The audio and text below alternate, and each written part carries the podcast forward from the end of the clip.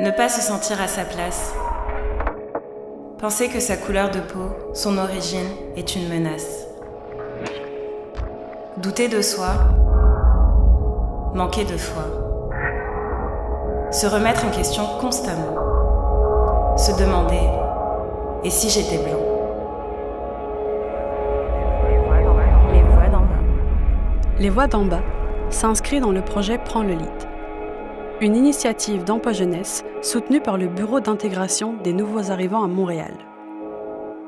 Ce projet a pour but de créer un espace de discussion, de formation et de création pour les jeunes racisés et toute autre personne souhaitant s'exprimer et avoir un rôle significatif dans la lutte et l'engagement contre les actes de racisme et de discrimination. Minorité visible. Qu'est-ce que cela signifie que de faire partie d'une minorité visible? Selon la loi sur l'équité en matière d'emploi du gouvernement canadien, les minorités visibles sont définies comme les personnes autres que les autochtones qui ne sont pas de race blanche ou qui n'ont pas la peau blanche. Selon le dernier recensement de Statistique Canada, les minorités visibles et les peuples autochtones représentent environ 19% de la population du Québec, tandis que le 80% restant s'identifie comme blanc. Comment se sent-on quand on ne fait pas partie du groupe dit dominant? Comment peut-on se sentir accepté si ce n'est de s'assimiler? Quel rapport avons-nous avec celles et ceux que l'on qualifie de privilégiés? Nous avons reçu à notre micro Jade Almeida, docteur en sociologie, créatrice de contenu et militante pour les droits des communautés afrodescendantes et LGBTQ pour nous éclairer sur ces points. Comment se sent-on quand on ne fait pas partie des groupes des dominants? C'est, je trouve ça intéressant qu'on définit également en, en, mettant en avant les statistiques.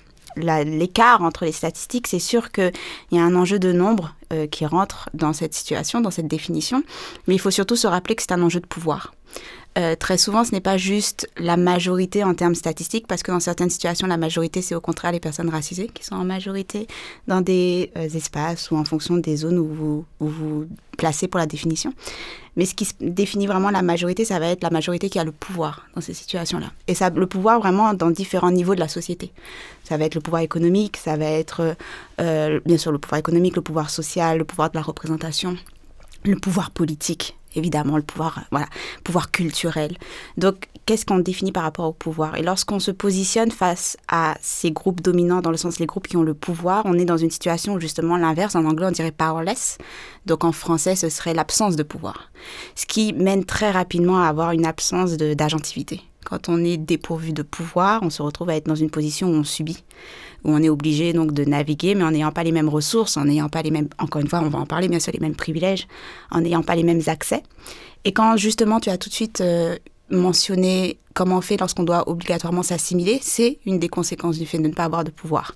C'est qu'une des rares options qui nous reste, parce qu'on a toujours des options, quand je parle d'absence d'agentivité, il y a toujours quand même résistance, il y a résilience. Euh, on ne peut pas entièrement définir cet enjeu-là en disant il y a les personnes qui sont au pouvoir et les personnes qui en sont complètement dépourvues, mais n'empêche que cela réduit drastiquement nos options. Cela réduit drastiquement nos futurs, cela réduit drastiquement, bien sûr, nos rêves, nos aspirations. Il y a un impact concret dans ce que l'on peut s'imaginer devenir ou même ce que l'on peut s'imaginer vivre au quotidien.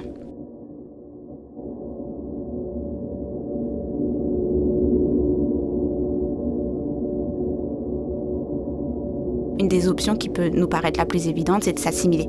C'est de se dire, si ces personnes ont du pouvoir, c'est parce qu'il y a quelque chose dans leur identité, dans leur culture, dans leur histoire, dans leur communauté, dans leur façon de se présenter, qui font en sorte qu'ils obtiennent ce pouvoir ou qu'ils le, maintiennent, qu'ils le gardent. Comment est-ce que moi, je peux obtenir ce pouvoir?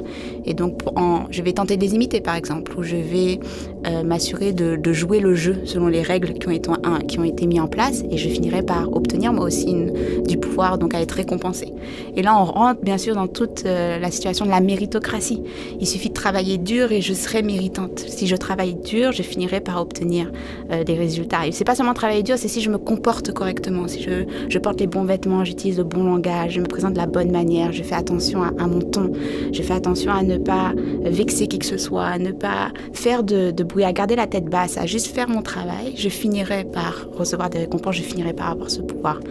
Et par bien des aspects, bien sûr, c'est extrêmement problématique de se dire qu'il va falloir parfois changer entièrement son identité, changer entièrement de communauté, changer entièrement les personnes que l'on, que l'on fréquente, euh, complètement se désidentifier pour réussir à tenter d'être une copie des personnes qui sont au pouvoir et de se dire comme ça, je finirai par sortir de ma situation et obtenir plus. Et se rendre compte que ça, ça, les, les conséquences peuvent être bien sûr dramatiques en termes en termes de représentation de soi, en termes de santé mentale, en termes également de, même de santé physique, parce que ça a un énorme impact aussi sur, sur le fait de se brimer, le fait de comment est-ce qu'on vit au quotidien.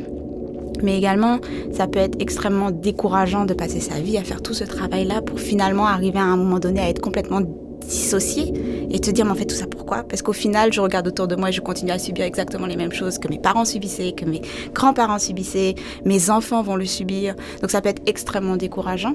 Euh, quand on voit ce, rapport-là, faut vraiment penser en termes de pouvoir. Et donc, du coup, le rapport qui doit se faire, ça doit être un rapport de force pour tenter de renverser ce rapport de pouvoir.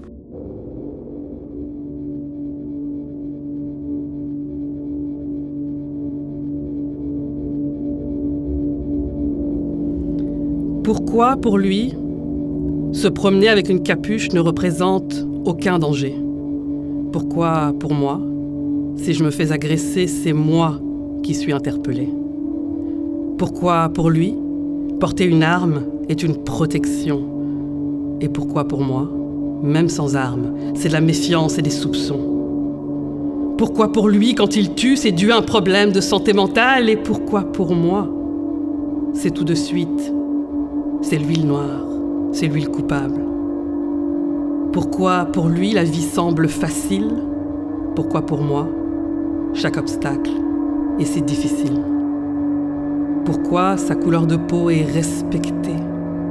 Pourquoi la mienne Pourtant les cicatrices de mes ancêtres est détestée et humiliée? Pourquoi lui est blanc et moi noir? Pourquoi lui est aimé et moi je fais peur. Tout ça pour une simple question de couleur.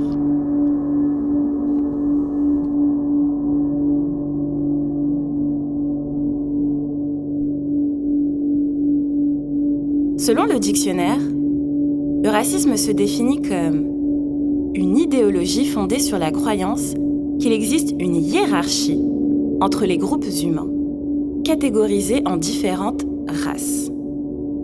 Scientifiquement, il a été prouvé qu'il n'existe qu'une seule race, qui est la race humaine. En revanche, cette idée qu'il existe une classification des races, plaçant la race dite blanche au-dessus des autres, ce que l'on appelle la suprématie blanche, s'est malheureusement répandue et a été l'un des fondements de nombreuses sociétés occidentales. Il est évident qu'on ne peut pas revenir sur l'histoire et les événements passés. Cependant, n'est-il pas temps? N'est-il pas temps de déconstruire et de se débarrasser de cette façon de penser et d'agir? N'est-il pas temps de décoloniser les mentalités? N'est-il pas temps que les privilégiés deviennent des alliés?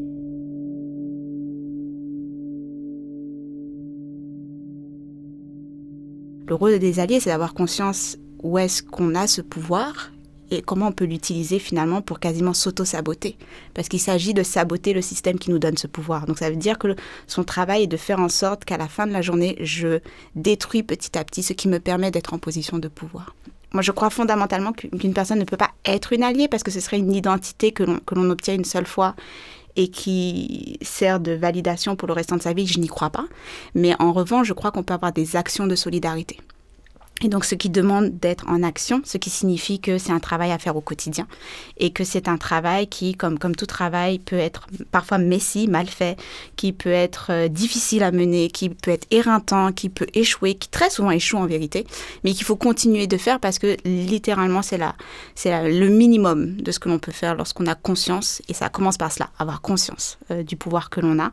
Le minimum que l'on peut faire, c'est, OK, comment est-ce que je peux travailler à euh, diminuer ce pouvoir?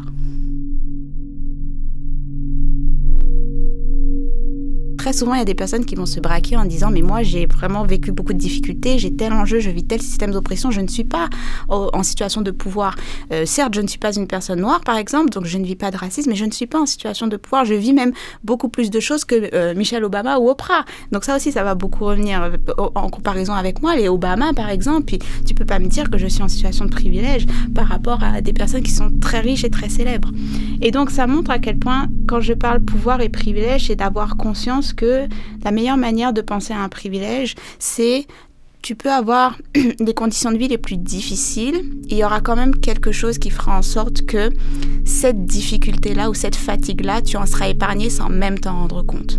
Des personnes vont avoir certains sacs sur le dos, ton sac a un certain poids et tu as conscience de ce poids-là, mais tu n'as pas conscience du poids qui n'y est pas, que d'autres ont dans leur sac.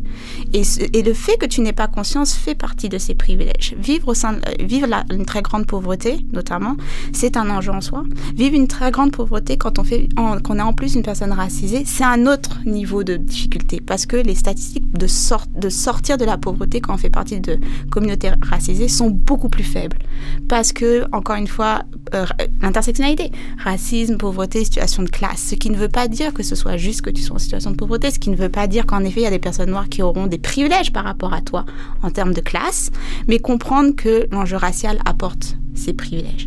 Et donc, lorsqu'on commence à parler de comment est-ce qu'on peut être en situation de solidarité, lorsque je dis avoir des actes de solidarité, c'est avoir conscience que veut, veut pas, aucun d'entre nous n'existe en dehors de ce système. Aucun d'entre nous ne peut dire moi, je ne fais pas partie de, je n'ai pas de privilèges, je ne fais pas partie de personnes qui peuvent opprimer, je ne fais pas partie de personnes qui bénéficient de ce système. C'est faux. En vérité, le travail, les actions d'alliés, ça devrait être un travail qu'on ne voit pas, qu'on n'entend pas lorsque nous, on subit ces systèmes d'oppression. Il y a une chose aussi que je dis souvent, c'est si vous voulez vous assurer au minimum de faire les bonnes choses, n'allez pas démarrer des incendies dans des communautés auxquelles vous, dans lesquelles vous ne vivez pas. Parce que ça signifie que lorsque vous y démarrez des incendies parce que vous voulez parler plus fort, crier plus fort et montrer que vous êtes une bonne personne, c'est pas vous qui risquez d'être brûlé. Votre travail, au contraire, c'est de démarrer des incendies dans votre communauté, là où vous savez que brûler le système, c'est vous qui vous mettez en danger, mais vous savez que vous le brûlez pour que d'autres personnes ensuite puissent passer, parce que, parce que vous avez rasé là où vous êtes passé. On essaye d'aider, on va se planter, il faut refaire, s'améliorer. On essaye d'aider, on va se planter, on va être critiqué, refaire, s'améliorer. Si à la première critique, la seule chose qui te motivait, c'était d'être, de recevoir des applaudissements, il y a un problème dans tes motivations. Peut-être commencer à un petit niveau, essayer de le faire au quotidien, puis petit à petit voir comment on peut agrandir les choses. Ça ne veut pas dire forcément aller, euh, aller devant euh, un palais de justice et faire un piquet cap. Parfois, ça veut juste dire décrocher le téléphone, appeler la personne qu'on sait peut être, euh, peut subir quelque chose qui est arrivé dans l'actualité et checker. Dire genre, je viens de voir ce qui s'est passé dans l'actualité, je sais que ça peut être difficile, qu'est-ce que je peux faire pour toi? De quoi tu as besoin aujourd'hui? Parfois, c'est juste ça. Et de ne pas avoir besoin de le poster sur les réseaux sociaux. Juste le faire parce que c'est la bonne chose à faire. J'ai grandi dans des réflexions racistes, me sommant de finir la nourriture. Pense donc à l'Afrique qui se serre la ceinture, m'assommant d'une vision négative. On m'a appris la ségrégation, on m'a enseigné la colonisation, on m'a transmis un savoir, celui du blanc puissant et du faible noir. Je n'arrive pas à accepter cette croyance de compartimenter une couleur à un pays. Qu'on m'imagine québécoise parce que je suis blanche, alors que des humains de couleur sont nés ici. J'aime les environnements hétérogènes, car ce sont eux qui me font grandir. Mais il y a dans le monde un favoritisme qui me gêne, l'injustice qui règne quand votre couleur vous légitime. Je ne peux pas concevoir cette éducation, basée sur le duel du sombre mauvais et du clair pur. Quand dans ces guerres, rébellions ou révolutions, il n'y a pas de carnation type pour être une ordure. Dois-je rougir de mes ancêtres? Dois-je baisser les bras face aux actualités pessimistes?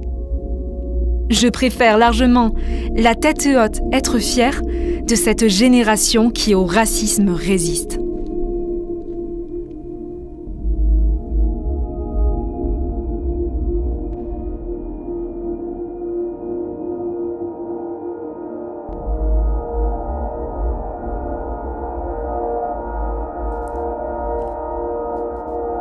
C'était Les Voix d'en bas, une série produite et réalisée par Emploi Jeunesse en collaboration avec Noir et Femmes. À l'écriture des textes, Audie Blossom et Eva. À la lecture, Audie Blossom et Laurence Bakayoko. À la scénarisation, Noir et Femmes. Avec la participation de Jade Almeida. Au montage, Loïc Minty. Avec la musique de Zi et de Loïc Minty.